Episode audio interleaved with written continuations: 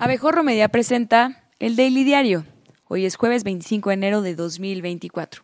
Comenzamos. ¡Corre! ¡Buen día, grupo! Me están apurando aquí en producción. ¡Corre! ¡Corre! ¡Ya entra! Yo soy Ale Díaz de la Vega y les doy la bienvenida a este, su noticiero favorito. ¿Cuál más va a ser? El Daily Diario. Vámonos con las noticias más importantes en México y en el mundo.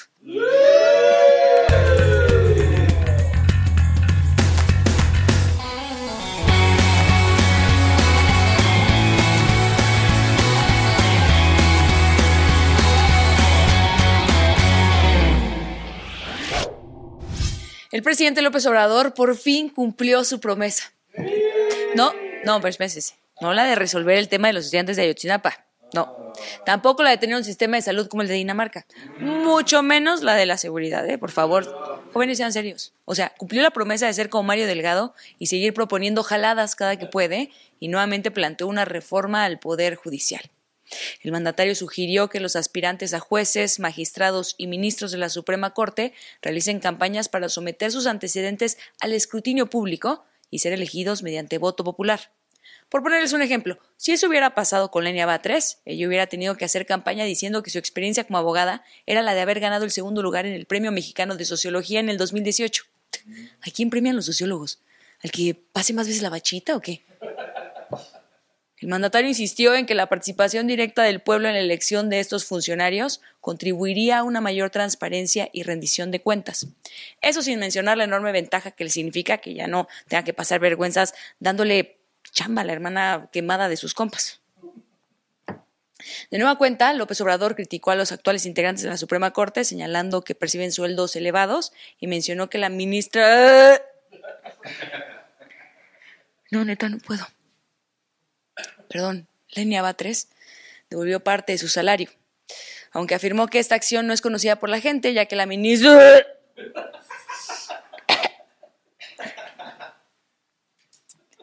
La ministra es muy humilde y no se hace publicidad. Es un pueblo sabio, el pueblo de México. Más, se hace la promoción como campañas. Y a ver quién es, de dónde viene, qué estudió, por otro lado, desestimó las críticas de la gobernadora de Chihuahua y madrina de bautizo de Víctor, Maro Campus, quien solicitó de manera muy diplomática al gobierno federal dejar de hacerse pendejo ante la ola de violencia en los estados.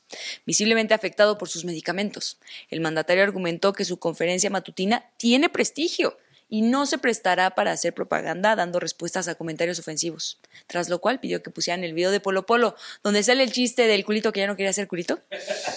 Antes, este, hasta se llegaba ¿no? a considerar progre buenondita, progre buenondita, ¿no? a los este, que hacían groserías. Y más si eran mujeres. Y todo el mundo les celebraba, ¿no? No, no hay necesidad de eso la titular de la CNDH y lo que hubiera pasado si la sirenita hubiera salido del mar por donde había sargazo. O sea, iba Piedra Ibarra. Dijo que el organismo autónomo a su cargo está con la cuarta transformación. No, pues guau, amiga. Estoy en shock por la revelación. Para seguir con las sorpresas, ahora nomás falta que digas que ese no es tu tono de cabello natural. Al rendir su informe anual de labores, señaló como un gran logro los recortes presupuestales y que la comisión ya no es un instrumento al servicio del neoliberalismo. Ni del neoliberalismo, ni de la izquierda, ni de los derechos humanos, ni de nada. Rosario Piedra dejó la comisión más paralizada que Stephen Hawking cuando se le acababa la pila. Se nos pretende denostar a base de mentiras, pero la verdad es que somos un organismo menos costoso y más eficiente, donde la corrupción se combate y se sanciona por lo que me es muy satisfactorio decir que si bien todavía nos falta mucho, hoy la CNDH ha dejado, de ser en los hechos el órgano que inventaron los neoliberales y que sirve mejor que antes a las y los mexicanos. Luego de eso, el senador Germán Martínez le mostró una fotografía de su madre, Rosario Ibarra, Manuel Cloutier y Cuauhtémoc Cárdenas, como ejemplo de compromiso con la democracia y la pluralidad algo del cual dijo carece Piedra Ibarra. Esta fotografía Si usted guarda silencio frente a las violaciones, frente al dinero impúdico que se entrega a Claudia Sheinbaum, esta fotografía a usted le queda grande. Le queda grande la Comisión de los Derechos Humanos y le queda grande el recuerdo de su madre. En otros asuntos, una jueza federal en Sonora decidió cumplir el sueño húmedo de Andrés Manuel y dictaminó la liberación de Luis Cárdenas Palomino, quien trabajó en el sexenio de Calderón como brazo derecho de Genaro García Luna, preso por su participación en el caso Rápido y Furioso. El de las armas gringas que acabaron aquí, no por el crimen de haber vestido así a Jason Momoa en la última película. De muy mal gusto. La jueza determinó que a pesar de que la Fiscalía General de la República exhibió documentos y testimonios, al equipo de Hertz Manero se le olvidó el pequeño detalle de presentar evidencia. Pero fuera de eso les quedó muy bonito el expediente con su portada en WordArt y toda la cosa. No más para la próxima recuerden que su chamba es respaldar las acusaciones y listo. Sello de abejita trabajadora. Sin embargo, Cárdenas Palomino permanecerá en prisión porque tiene en curso otro proceso. Cosa de nada, un crimencito leve ahí de tortura a cuatro presuntos secuestradores de la banda de los Zodiaco. Entre ellos dos familiares de Israel Vallarta, expareja de Florence Cassé. En temas electorales, López Obrador hizo un llamado nada tenebroso y amenazador a la ciudadanía para que reflexionen cuidadosamente sobre su voto en las próximas elecciones del 2 de junio y saben lo que les conviene. Hijo del chipilín. Sí lo dijo. Durante su conferencia matutina enfatizó la importancia de elegir el proyecto de nación que desean.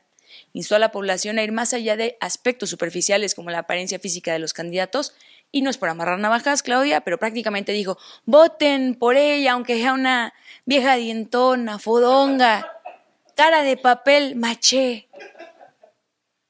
Entre otras cosas, dio un, plazo de siete días a eh, eh, eh, Elizabeth García Vilchis, encargada de la sección Quién es quién en las mentiras de la semana, para decidir si participará en el proceso interno de Morena para la alcaldía de Puebla, periodo en el que se espera que Vilchis investigue qué significa la palabra alcaldía, dónde queda Puebla y qué es un proceso interno.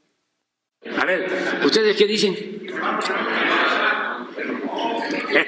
no, ella lo va a decidir libremente libremente ya ella va a decidir. Y este, ya el otro miércoles, eh, ya este, te toca decir, ¿me quedo o me voy? Por cierto, ya que hablamos de García Vilchis, durante su sección de este miércoles exhibió el uso de las mentiras falsas, así lo dijo, para crear la percepción de una crisis de seguridad, lo cual, dijo, es falso. Este es el momento.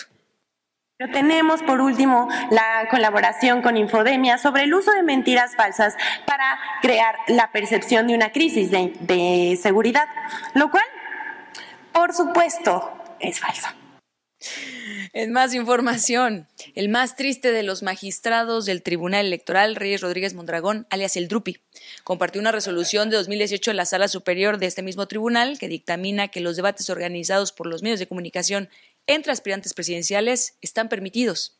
Sale muchachos, vayan preparando nuestro estudio B, ese donde caben 50 mil personas para armarnos un debatito entre Shane Baum, Xochitl y el señor ese que parece doble de Wherever Tomorrow. Originalmente, las reglas del INE publicadas el 17 de enero prohíben la aparición de aspirantes en spots, debates o mesas redondas donde esté una disculpita, esté presente más de un candidato pero la sentencia deja claro que los debates son permitidos y son organizados por medios de comunicación. En lo que pareciera un remake del regreso de los muertos vivientes, la Comisión Política Permanente del PRI aprobó la lista de candidatos para las cinco circunscripciones y el listado nacional al Senado. El líder nacional del partido, Alejandro Alito Moreno, junto con la secretaria general, Carolina Villano, encabezaron la lista de candidatos al Senado por la vía plurinominal en la que también figuran el ex dirigente nacional Manlio Fabio Beltrones, Carlos Aceves del Olmo y la actual diputada federal Ana Lilia Herrera. Entre los candidatos a San Lázaro aparecen el sobrino de Alito, Cristian Castrobello, quien perdió la elección de gobernador de Campeche, Silvana Beltrones, hija de Manlio Fabio Beltrones, Rubén Moreira y Aurelio Nuño, ex secretario de Educación en el sexenio anterior. Sí, ese que nos invitaba a leer en Acción Nacional también avalaron a los candidatos a diputados federales por la vía plurinominal, entre los que destacan el ex gobernador tamaulipeco Francisco García Cabeza de Vaca, Kenia López Rabadán, senadora con licencia, y Josefina Vázquez Mota. El senador expanista y luego ex morenista, Germán Martínez, figuraba en la quinta circuncisión, pero fue eliminado de la misma lo de que el ex dirigente partidista, Luis Felipe Bravo Mena, propuso se quitara de la lista el michoacano por los agravios que por años formuló contra el Albia Azul. Los coordinadores del PRD en la Cámara de Diputados, Luis Espinosa Charizard, y en el Senado, Miguel Ángel Chichinquieta Mancera, hicieron un llamado al presidente nacional del partido, Jesús Zambrano, para que consideren a líderes internos en las candidaturas para el próximo proceso electoral. O sea, que les de chamba, pues. Mencionaron que dar candidaturas externas no garantiza votos para el PRD, que el partido está en una situación crítica y en posibilidades de perder el registro si no negocian candidaturas para sus militantes. Jesús Zambrano respondió que lo recibía con mucho gusto en su nueva oficina en el PRI y que por favor sacaran sus cosas de la del PRD porque ya dejó de pagar la renta. Yo no estoy hablando de rompimiento, yo estoy diciendo lo que dije en su momento cuando no hubo un proceso en la Ciudad de México. Los periodistas y su dirigencia deberían ver por el bien del PRD dentro de la coalición, no estoy hablando de otra cosa. Como el PAN ve por llevar mayor número de candidaturas y el PRI hace lo propio, el PRI lleva 19 candidatos al Senado, producto de esta negociación, y el PRD lleva dos. En información de estados, en Taxco Guerrero, después de cuatro días sin transporte público por presuntas amenazas de grupos delictivos, el gobierno local implementó vehículos oficiales para trasladar a las personas a sus destinos, como parte del programa En 4T a Taxco. Pacaso, te perdono los chistes malos, pero ¿por qué la vulgaridad? A pesar de los operativos de seguridad en la localidad, la mágica magia del pueblo mágico ha provocado que el transporte público siga desapareciendo, obligando a las escuelas y la mayoría de los comercios a suspender sus actividades. Abusando del surrealismo, el alcalde de Taxco, Mario Figueroa, notificó al Congreso que también desaparecerá para acudir a la Feria Internacional de Turismo en España que termina el 28 de enero. Por otro lado, también en Guerrero, en la comunidad de Ayahualtempa, 20 menores de edad de entre 12 y 17 años fueron presentados como policías comunitarios por la Coordinadora Regional de Autoridades Comunitarias. Algunos de ellos portaban rifles calibre 22, el arma reglamentaria para policías comunitarias en el Estado. Se especificó que los menores se encargarán exclusivamente de tareas de vigilancia en la comunidad.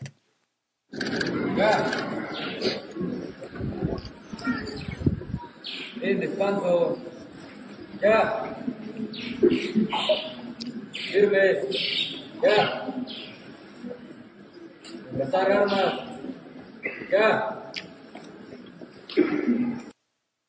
En la santa tierra de Macuspana, Tabasco, lugar que vio nacer al bebé que algún día se convertiría en nuestro líder máximo.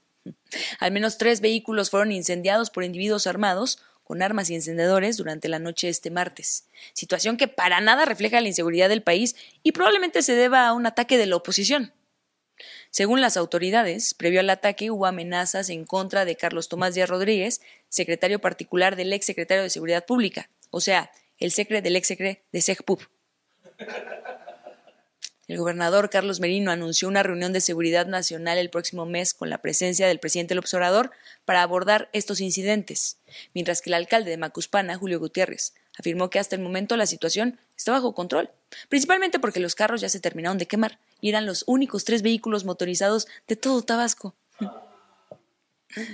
En Puebla este miércoles los trabajadores de Audi México iniciaron una huelga debido a la falta de acuerdo en las negociaciones salariales. Los trabajadores argumentan que necesitan mejores salarios, mientras que la empresa asegura que si se ponen a dieta notarán que no es necesario comer tres veces al día. El Sindicato Independiente de Trabajadores de Audi buscaba un aumento salarial del 15.5%, mientras que la propuesta de la empresa alemana es del 6.5%. Audi señaló que las demandas del sindicato son inalcanzables, fuera de cualquier parámetro, y lamentó la falta de acuerdos que llevaron al estallido del conflicto. Raimundo Martínez Carvajal, exalcalde de Toluca, fue vinculado a proceso por el delito de secuestro express con fines de extorsión. El exalcalde está acusado de ordenar el secuestro de su ex suegro, Exmilio, y condicionar su liberación a cambio de que su ex esposa, Viridiana, le entregara documentos personales que tenía en su poder. La jueza fijó un plazo de dos meses para el cierre de la investigación complementaria y mantuvo la medida cautelar de prisión preventiva justificada, por lo que Martínez Carvajal permanecerá en el penal de Santiaguito. En temas internacionales, en la región de Belgorod, fronteriza con Ucrania, este miércoles un avión militar ruso valió Belgorod y se estrelló. El gobernador de la localidad confirmó la muerte de los 74 ocupantes del avión. Los fallecidos no eran únicamente soldados rusos, ya que en la aeronave también viajaban 65 prisioneros de guerra ucranianos que serían canjeados por soldados rusos retenidos. El Kremlin dijo que ellos no sabían nada y acusó a Kiev de derribar la aeronave, con sus propios soldados adentro, que durante meses estuvieron negociando liberar. Así, casualmente. En Argentina, la Confederación General del Trabajo llevó a cabo una huelga general y manifestación masiva en Buenos Aires en protesta por el ajuste fiscal y las reformas propuestas por el presidente Javier Milei. vaya, vaya, arrepintiéndose tan pronto de la persona que pusieron en la presidencia. ¿Qué se siente ser tan estúpidos como nosotros? ¿Eh? La protesta de más de 12 horas afectó a servicios esenciales como transporte, bancos, hospitales y oficinas públicas. Cerca de 300 vuelos fueron cancelados, afectando a unos 20.000 pasajeros. La Confederación busca revertir un extenso decreto y un proyecto de ley que flexibiliza las condiciones laborales, privatiza empresas públicas y suaviza normas ambientales. En Estados Unidos, el periódico Los Angeles Times anunció un despido masivo de más del 20% de su plantilla, misma que representa una quinta parte de su redacción. La medida afectará a 115 personas, incluyendo editores de alto nivel, y se implementa debido a las grandes pérdidas económicas proyectadas para el próximo año. El propietario del periódico, Patrick Sun-Xiong, señaló que los recortes eran necesarios para abordar las pérdidas financieras sostenidas sin un aumento significativo en lectores y publicidad y suscripciones. El auditor general del Vaticano publicó un procedimiento para facilitar las denuncias de actos de corrupción en la Santa Sede, protegiendo a los denunciantes, pero sin aceptar informes anónimos, porque ni modo de creer en algo así a lo menso sin tener pruebas, ni que fuera una religión.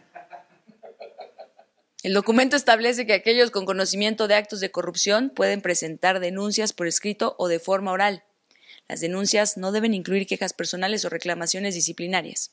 Este procedimiento surge en medio de casos de irregularidades financieras en el Vaticano, como la reciente condena del cardenal Angelo Vecchio por un caso relacionado con la compra de un edificio en Londres y la renta de una casa gris en Houston a un proveedor de Pemex. Ah, no es cierto. Eso no. Lo otro sí, esto no.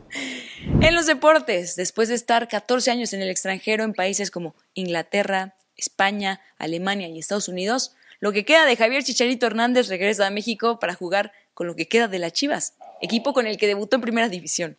Así lo dio a conocer en sus redes sociales el conjunto rojiblanco, que lo presentará el sábado en el Estadio Akron.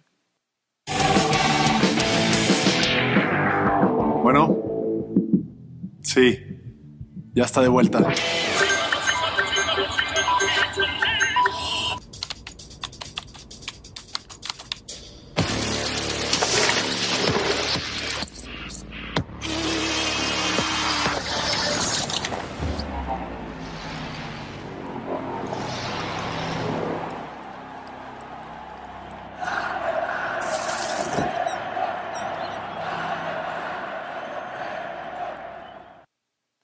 En la Liga MX, este miércoles se jugaron tres partidos de la jornada 4 del Clausura 2024.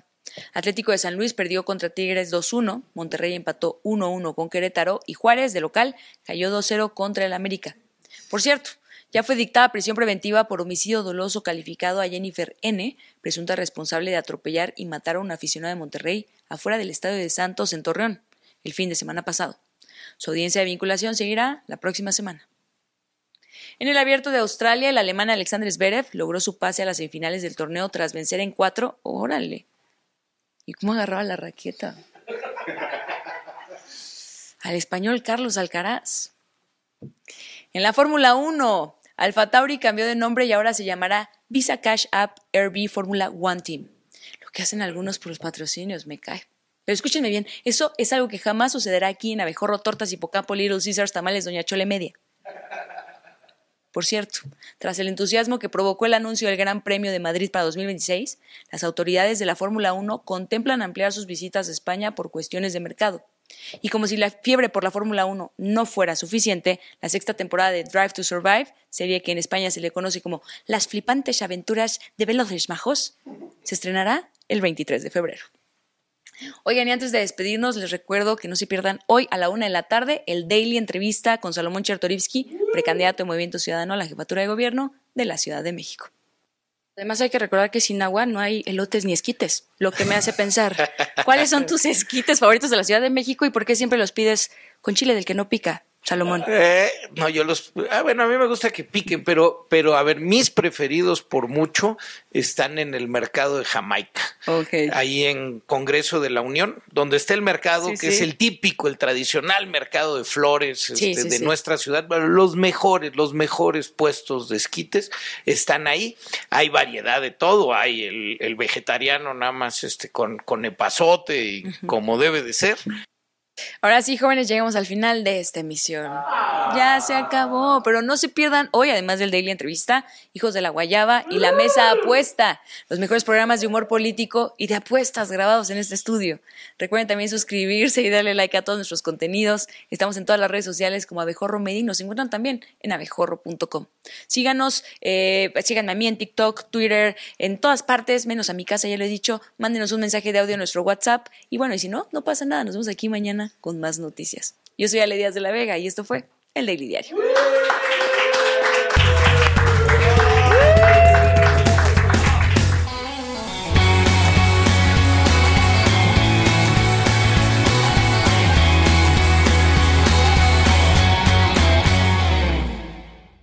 Mira, suscríbete, darnos cinco estrellas y comparte este podcast en todas tus redes sociales.